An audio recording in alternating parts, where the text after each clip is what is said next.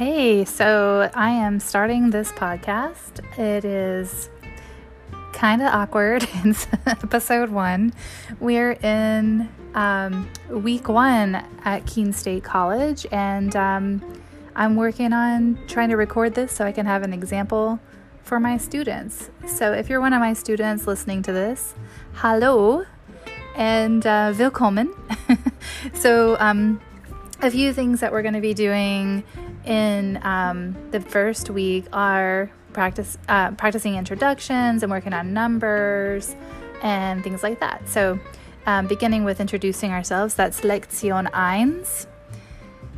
And that is uh, sich vorstellen, introducing oneself. Um, so in the Sprechen, my answers would be Wie heißt du? Ich heiße Darlene. Woher kommst du? Ich komme aus Mississippi. And another way we might add to that is um, adding on where do you live now? So that would be Wo wohnst du? And my answer to Wo wohnst du is um, Ich wohne in New Hampshire.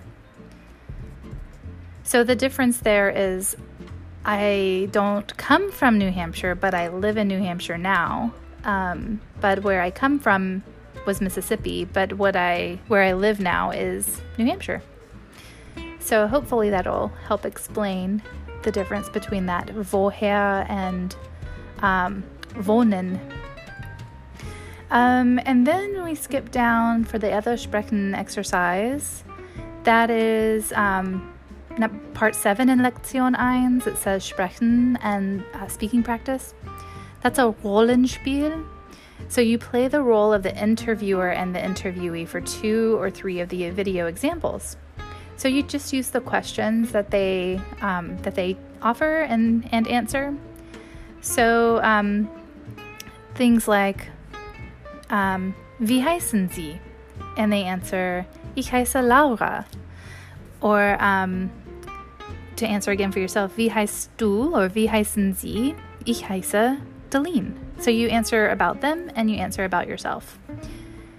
Woher kommt diese Person?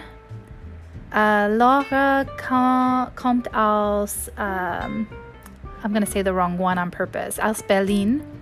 And so then you'd answer that for yourself. Woher kommst du? Ich komme aus, for my example, ich komme aus Mississippi. So you just put your examples in there as well. Um, but you are, for number seven, you are trying to uh, practice what the interviewer and the interviewees say in the video. So you get more examples um, than just talking about yourself. And so that's it uh, for the Sprechen parts for Lektion 1. And um, don't forget to do some more practice in the Erweiterung for homework.